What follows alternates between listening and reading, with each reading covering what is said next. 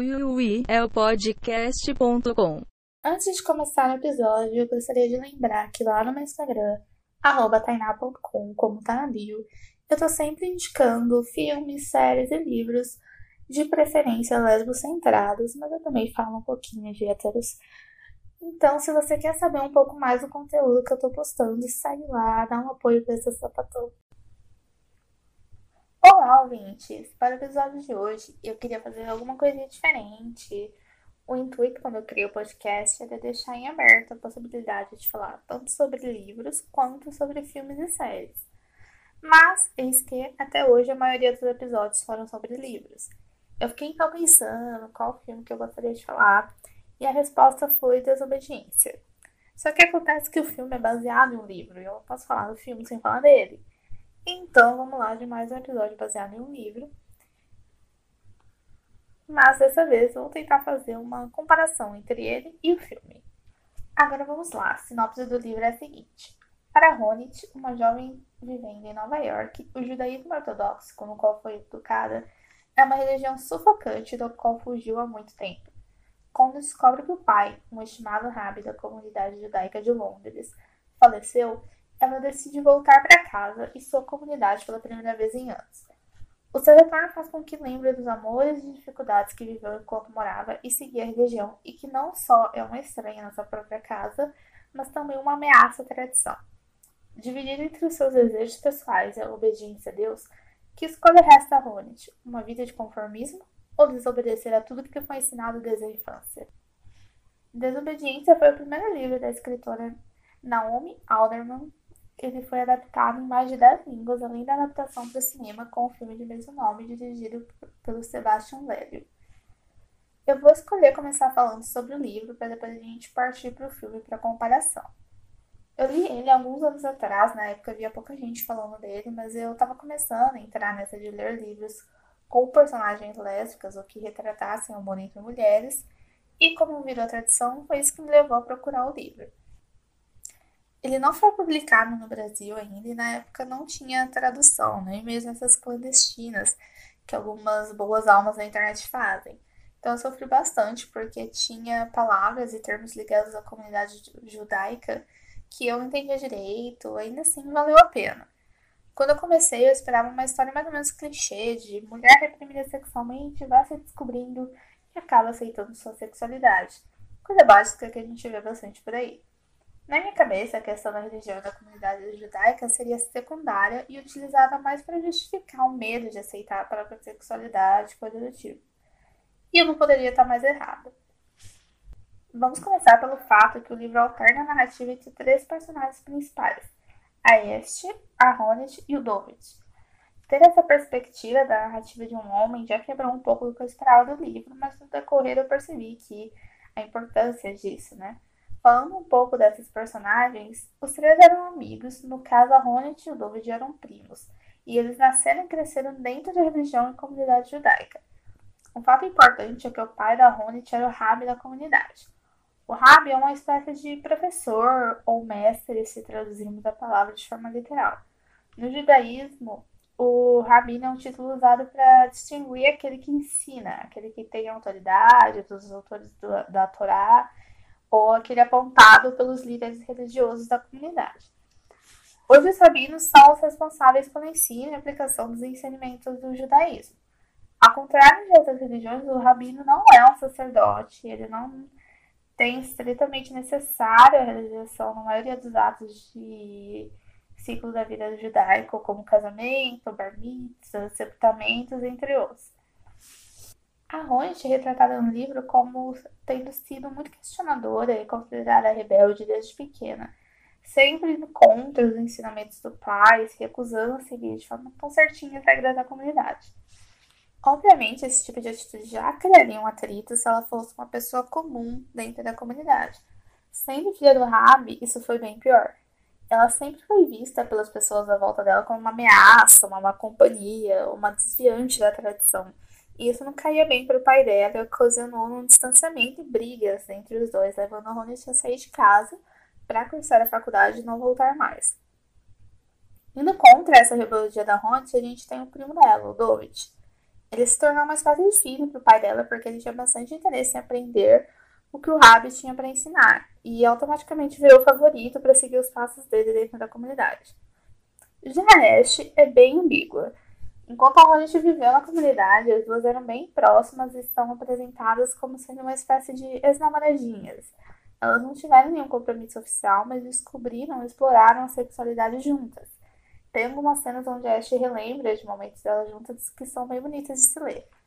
Além disso, a Ash aprontava um pouco junto com a Hornet, mas como ela sempre foi muito dócil, vamos dizer assim, as más línguas diziam que ela era boa, mas estava sendo influenciada de forma negativa.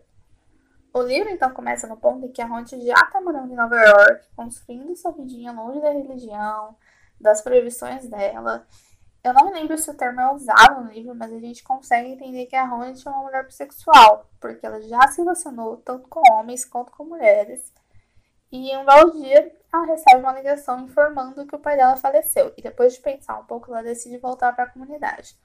Para quem não sabe, o enterro na religião judaica deve seguir vários passos e rituais, e também temos o ritual do Shiva, onde a família deve permanecer sete dias em casa de luto.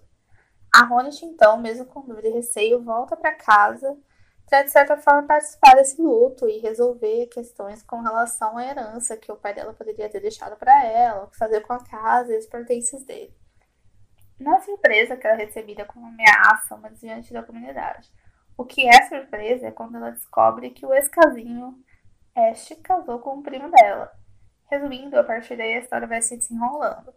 É desesperador acompanhar os pensamentos e desejos da Ash, como ela se divide entre viver essa vida tradicional e correta dentro da comunidade e como isso faz dela uma mulher infeliz, porque fica claro que ela não se sente atraída pelo Dodge ou por outro homem, ao mesmo tempo, de certa forma, os problemas da Ashe não são com a religião, mas sim com essa dificuldade de aceitar que ela é lésbica, só se apaixonou pela Ronde e nunca superou realmente isso.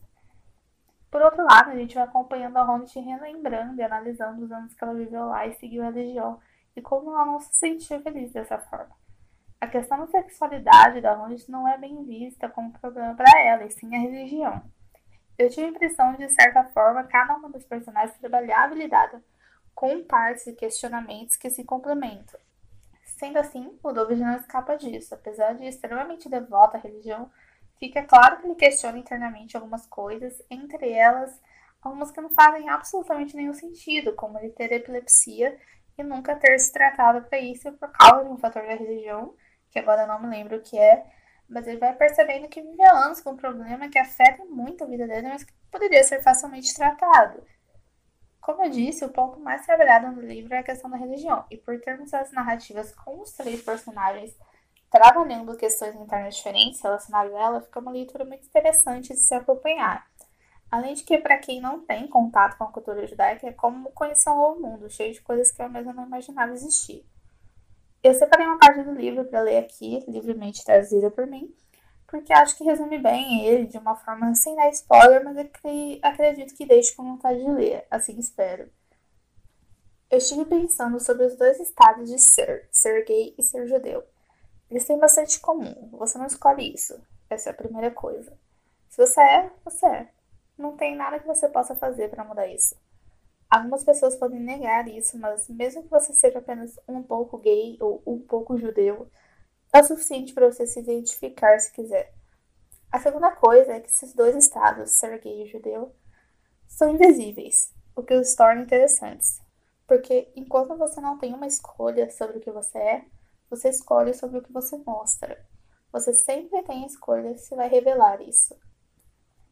E agora sobre o filme. No livro, a comunidade judaica e a religião agem como se fossem um quarto personagem. Então, como deu para perceber pelo que eu já falei, tem uma importância gigantesca na história. O que me incomodou muito, e que foi praticamente o único motivo de eu ter me decepcionado né, com o filme, é que na adaptação mudaram isso. Pelo que eu entendi, foi uma escolha consciente, não foi algo deixado de fora porque a adaptação é ruim, mas porque escolheram dar ênfase no conflito da sexualidade de um ponto de vista mais universal. Isso não deixa o filme ruim, longe disso. Mas enquanto a pessoa que leu o livro amou e amou justamente por ter essa questão forte da religião sendo abordada, sente falta disso no filme. mas ele tem sim muitos aspectos positivos, começando pelo fato de ter a Rachel Wise beijando mulher, e não qualquer mulher, mas a Rachel McAdams. Para mim, que sou apaixonada pela Rachel Wise desde a Múmia, foi um grande momento. Também é merecido dizer aqui que, apesar de dirigido por um homem, o filme não se torna problemático e fetichista, como muitos por aí.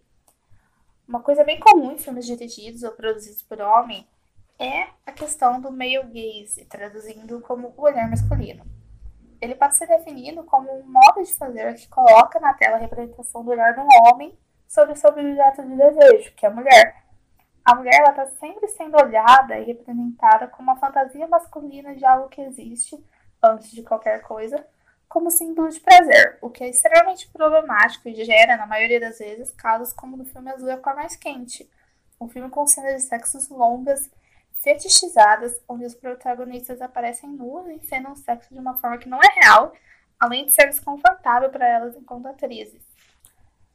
Em Desobediência, além de não termos uma nudez sem sentido, servindo apenas para atrair o olhar masculino, a cena de sexo foi produzida e editada com participação da Rachel Wise, que foi produtora do filme, e as duas Rachels disseram que se sentiram muito confortáveis em filmar essa cena, até mais do que outras cenas de sexo que fizeram com colegas homens. E a cena de sexo tem um significado bem forte no filme a mostrar a libertação e o verdadeiro eu da Este, retratando um momento de empoderamento da personagem. Meu veredito é que tanto livro quanto filme são ótimos e valem a pena de serem lidos e assistidos mas a minha maior recomendação fica aqui para o livro, que é um dos meus favoritos. Espero que tenham gostado do episódio e, se sim, compartilhem indiquem para os amigos, façam jabá para ajudar essa pobre mulher que vos fala. Até a próxima!